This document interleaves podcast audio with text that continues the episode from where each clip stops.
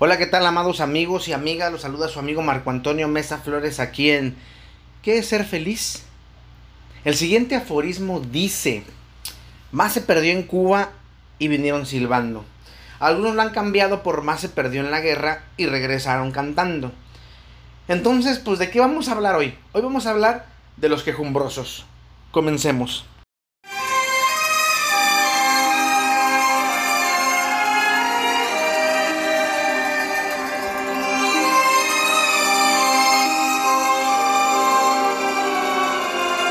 Quiero comenzar con explicar el aforismo. Era el año de 1898, España luchaba contra el movimiento seccionista de Cuba desde ya hace 30 años. Y es que La Habana, metrópoli, se encontraba más cerca de ceder los intereses de los locales. Y llegó un nuevo enemigo, Estados Unidos de América. Entonces chocaron las potencias, mientras los de EUA apoyaban el proceso seccionista de Cuba y con esto el imperialismo español, que realmente escondía los intereses de la isla por parte de los de Estados Unidos, en 1902 se firma un tratado por el gobierno estadounidense en donde éste tenía la opción de intervenir en las cuestiones gubernamentales y que se mantuvo hasta 1934. ¿Eh? piénsenle por qué Estados Unidos odia tanto a Cuba. Estados Unidos comienza a desprestigiar al imperio español a través del periódico, a lo que hoy conocemos como prensa amarillista. Esto causó tensión al grado de culpar a los españoles por el atentado contra el acorazado Maine el 18 de febrero de 1898, donde mueren 241 estadounidenses y los españoles sufren 60.000 bajas, solo en territorio cubano. En Filipinas fueron 3.000. Estados Unidos de América impulsa una nueva ofensiva que forjó, más bien que forzó a España a firmar un documento de paz que se le conocía como Tratado de París.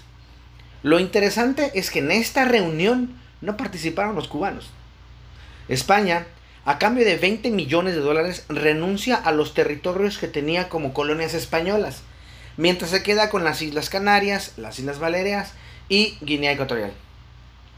Las bajas ocasionadas en combate por enfermedad, hasta por hambruna, fueron bastantes de ambos lados. Las familias trabajadoras no entendían por qué sus hijos morían, mientras la burguesía no mandaba a sus hijos. Los soldados españoles y cubanos que regresaron sanos y salvos no estaban cabizbajos, al contrario, cantaban himnos y los silbaban, pues regresaban a casa felizmente, regresaban a casa y querían comenzar una nueva, una nueva vida. Entonces, ¿de qué habla este aforismo? Muy simple. Habla de las personas que de todo se quejan, que son pesarosas, que se agobian de todo. Sin embargo, sus problemas no son tan graves como ellos lo ven. Más se perdió en Cuba y regresaron silbando. Hay que añadir la idea y vinieron y regresaron silbando lo que hace pensar que en los momentos más duros, aquellos que están, aquello que está en nuestra contra, puede hacer que yo saque una sonrisa y cambiar el punto de vista. El punto es ver que, a pesar de la incertidumbre, se puede sonreír. La frase minimiza cualquier gravedad de cualquier problema o cualquier contratiempo. Como por ejemplo, cuando alguien escribe en su laptop y pierde todo lo escrito. No guardó nada de su trabajo. Esta persona puede llegar a tener angustia o hasta ansiedad porque perdió el documento, furia, frustración, impotencia, porque no lo va a poder eh, recuperar. Más se perdió en la guerra y regresaron cantando. Es como decirle calma, puedes hacerlo de nuevo. O también calma, hay cosas peores. Y aunque sé que no es un consuelo, la idea de la persona que dice eso es que la otra persona a la que le pasa la tragedia piense que podría estar peor. Sin embargo, no quiere decir que está bien eso, porque más se perdió en la guerra y regresaron cantando, es como lo que pasó en la ciudad de Reynosa con el último ciclón Hanna, en donde muchas personas perdieron todo, literalmente todo. Sus casas se inundaron y quedaron tapadas con el agua. Y podíamos leer Lo bueno es que tienes vida. Solo son pérdidas materiales.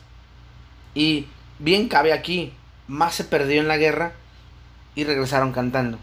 Sin embargo, esto no ayuda a las personas. En este caso, a recuperar sus cosas perdidas, no. Porque en realidad duele perder aquello por lo que por mucho tiempo has trabajado. Lo mismo sería para el documento de Word. Duele.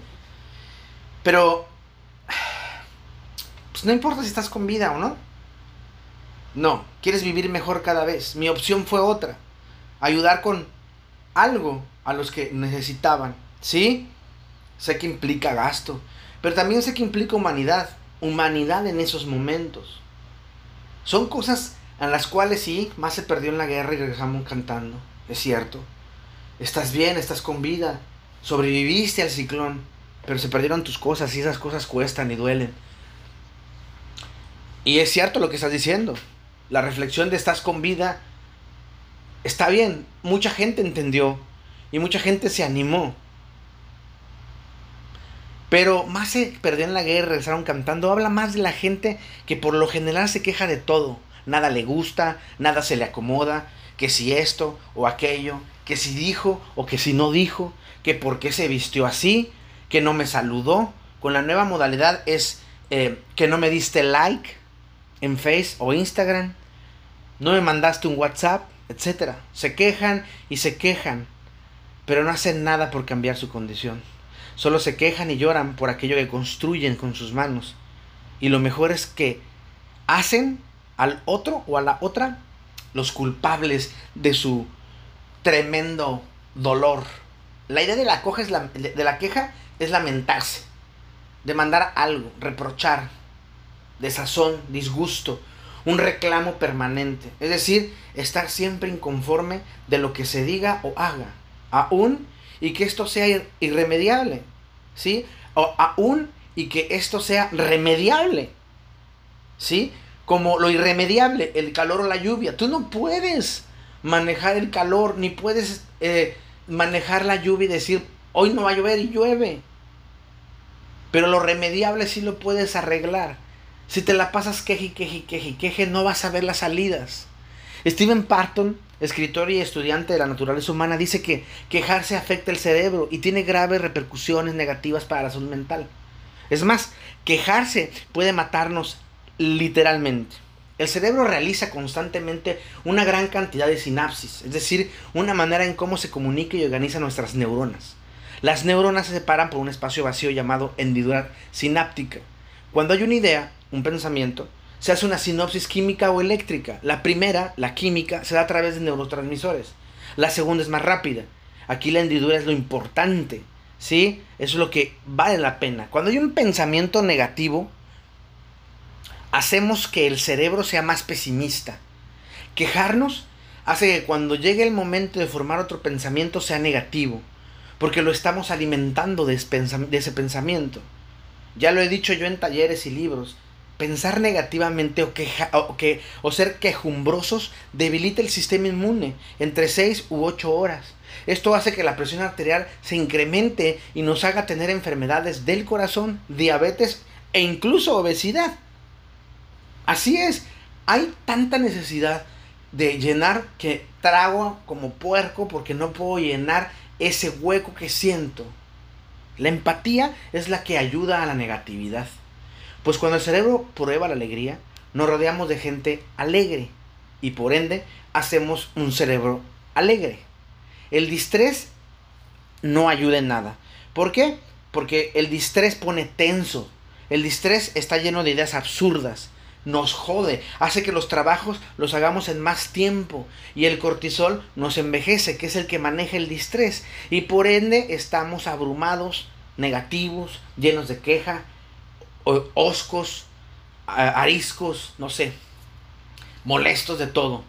El cerebro almacena información, pensamientos, datos o afirmaciones y el inconsciente, vuelvo a repetir como lo he hecho muchas veces, no entiende de buenos y malos y por ende pensar negativamente o pensarse pensamientos en lo malo o en la queja nos va a hacer daño. ¿Por qué? Porque a la larga el cuerpo no está hecho para eso. Pensar o quejumbrarse hace que el sistema inmune se afecte. También hace que el cortisol, la hormona del distrés y el envejecimiento se active y nos dañe la salud física aunque no nos guste. ¿Por qué? Porque nosotros estamos acostumbrados, bien o mal, a hacernos daño. Me dice la gente, estás loco. Claro que no. Chécale, chécale cuánto daño te haces cuando estás pensando que eres feo, que no eres bonita, que eres gorda, que eres inútil, que no sirves para nada. Fíjate cuánto daño y cuánta pesadez y cuántas cosas te estás dejando de, eh, de tener simple y llanamente por pensar negativamente. No disfrutas la vida. No la disfrutas. Estás al pendiente de las cosas malas que no han sucedido, pero que tú en tu cabeza van a suceder. Y eso, eso es pesado. A mí me ha pasado. A mí me ha pasado que de repente estoy pensando en tonterías. ¿Sí? En, cosas que no son ciertas y que yo me invento en mi cabeza para hacerme daño. Porque sí, efectivamente todos los seres humanos de repente nos gusta hacernos daño. Pero también hay, hay tiempos y momentos de reflexión, si los tienes, en donde puedes cambiar y darte cuenta que eres maravilloso. Muchas personas hacen criticonería. Esto no nos va a hacer crecer nunca, al contrario, mengúa la forma de ser y de estar. No es lo mismo decir a una persona tus zapatos son feos y no hacer nada, más que recalcarle lo feo que son sus zapatos, que decirle, ¿te compro otros zapatos? Esos no van contigo. En la primera solo es criticonería. En la segunda hay empatía y crítica, claro. Y la crítica siempre va a ser dolorosa. A mí me dicen, es que la crítica constructiva, la crítica siempre construye, pero duele, siempre duele. La crítica siempre va a doler. La criticonería es lo que mucha gente hace. Nada más hace criticonería, pero no da espacios para salidas. Los quejumbrosos tienden mucho a la criticonería. La gente, por lo regular, mucha gente se queja de todo que si está frío, que si hace mucho calor, que si hay mucha cola, que ahorita por qué tengo que traer este cubrebocas, que la sana distancia, ¿sí? En el sentido de que alguien se la pida, lógicamente, ¿ay para qué? Y si no lo hay, la gente quiere y prefiere quejarse de lo malo que están, aunque estén saludables. ¿Sí? Ellos creen que se quejan del frío, que se quejan del calor, que se quejan del tráfico, pero en realidad se están quejando de ellos mismos. Se quejan de, tratar de, de que el dependiente de la tienda o el cajero arregle sus crisis, de que sube el dólar, de la seguridad social. Se quejan de todo porque eso es lo que les molesta. Todo. ¿Por qué? Porque se sienten dañados y creen que los demás tienen que pagar ese daño que se están haciendo ellos mismos. Uno de los roles que hago yo en Facebook es el rol del troll. Y me encanta quejarme, porque es divertido leerlos a, los demás. La gente que me conoce, la gente que está cerca de mí, eh, ellos saben que yo a veces estoy atacado de risa de una tontería que puse en Facebook y que mucha gente piensa o, que lo estoy viviendo o que lo estoy eh, sintiendo o que eh, me estoy quejando o que estoy insultando a alguien. Y no, en realidad no. Facebook es un lugar en donde me divierto. En la vida real pocas veces me quejo. No digo que no me quejo, claro. Pero muy pocas veces. Soy un hombre completamente libre y feliz. Aún y con el precio que tengo que pagar para ser un hombre completamente libre y feliz. Pero piensa y sé honesto. ¿Tú pagas ese precio? ¿O realmente la queja es un estilo de vida para ti? Porque no está mal quejarse, lo que está mal es vivir en la queja. Lo que está mal es no actuar para que esa queja desaparezca. Porque mucha gente, neta, mucha gente vive literalmente quejándose de todo y por todo. Es una actitud para ellos, es una forma de expresar, es un modus vivendi, es un estilo de vida. Y lo peor es que no se dan cuenta que lastiman a los demás. Porque al principio la gente puede ser compasiva, pero a la larga esa misma gente evitará estar con el quejumbroso porque el, el quejumbroso es un vampiro energético. Quita mucha energía. Mucha.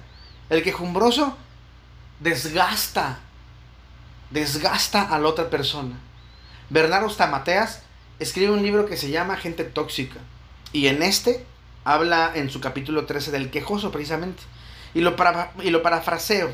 Dice, la idea es quejarse, buscar un motivo para pensar que todos están en contra de ellos y que nadie los entiende. Y es que la queja solo produce insatisfacción, resentimiento, disgusto. Refleja una, una emoción encapsulada que termina enfermando no solo tus pensamientos, sino también tu cuerpo. Fíjense, lo acabo de decir. También dice, muchas personas hacen que la queja hacen de la queja un hábito, una forma de vida, pensando que si siguen quejándose el problema va a desaparecer, que, a través de la demanda continua el conflicto va a ser solucionado, o que quizá otro ser humano bondadoso se va a apiadar de su situación y resolverá su problema. Claro que eso no va a pasar. Y menos, y menos cuando las personas son malagradecidas con los demás. Eh, platicaba con un amigo y decía que había un taquero que llevaba tacos a, la gente esta que, que perdió todo, ayudarlos. Y dice que al principio la gente iba por una charola y después había gente que iba por cinco porque estaba su abuelito, su papá, su mamá, su hermano y él. Y después los veía tirados en la calle. Los, era, era pollo lo que llevaba los pollos. Dices, no manches. O sea, por eso no los ayudan. Y se quejaban. Ah, ¿me vas a traer unos sándwiches? A mí tráeme fajita. O sea, no mames. Te están apoyando. Y sales con eso. No, pues es que nos dieron un frutzi. Te dieron, por lo menos. Hay gente que no tiene nada. Quejarte te ata te ata tu pasado y no te va a dejar vivir el aquí y el ahora. Porque estarás mal en tu futuro. Y también te harás arisco, te harás más hostil, más lleno de bronca interna. Y te aseguro que la sacarás a lo externo. En el consultorio escucho muchísimo el no puedo. Pues lo que se quejan, eso ven. Pues cuando se enfrentan a un desafío, lo ven negativo y buscan excusas les digo a los pacientes, clientes o consultantes, si te subo al segundo piso te avientas, ellos responden no, y les pregunto por qué. ¿No puedes o no quieres? Y siempre la misma respuesta. De ellos y ellas. Cuando dicen ellos, no quiero. Y cuando dicen eso, muchos de ellos hacen un insight. O sea, se dan cuenta que son ellos los que no quieren dar un paso entonces yo les digo, lo mismo es en la vida. Lo mismo. ¿Quieres hacer X o Y cosa? Tienes que pagar un precio. La realidad es que no quieres hacerlo. Y no que no puedes hacerlo. Tienes miedo de la respuesta de lo que va a suceder si tú haces o no haces lo que tú quieres hacer, valga la redundan, redundancia. ¿Sí? Tienes miedo de la respuesta que vas a conseguir. Fangray dice, las quejas son el lenguaje de la derrota. Y es verdad. La gente que se la pasa quejándose ya está derrotada desde antes de comenzar o hacer algo. Por eso lo mejor es aventarse a hacerlo más se perdió en la guerra y regresaron cantando, nos invita a ver que no todo es negro blanco, sino hay que verlo en multicolor, hay que verlo en muchos colores y lograr hacer mejor las cosas. Es divertido, es lindo y sobre todo es genial.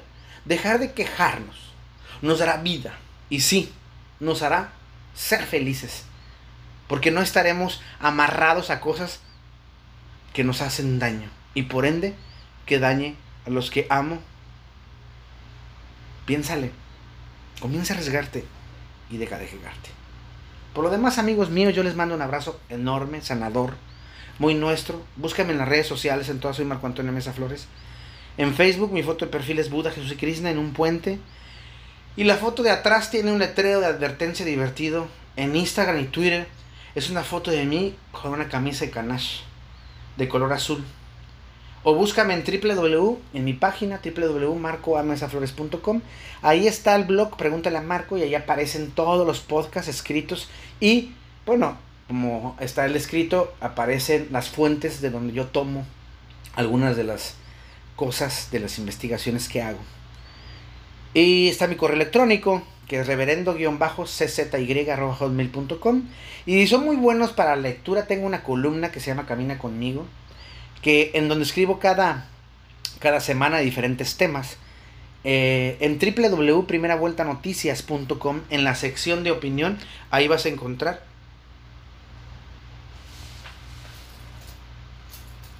Ahí vas a encontrar esto. Te recuerdo, mi voz irá contigo. Te mando un abrazo cósmico. Y perdón por el, el, el silencio alargado algo empezó a vibrar en mi cuerpo y hay que saber qué es. Yo les mando un abrazo muy nuestro, un abrazo muy pacificador, un abrazo lleno de felicidad y sin ninguna queja. Mi voz irá contigo. Nos vemos.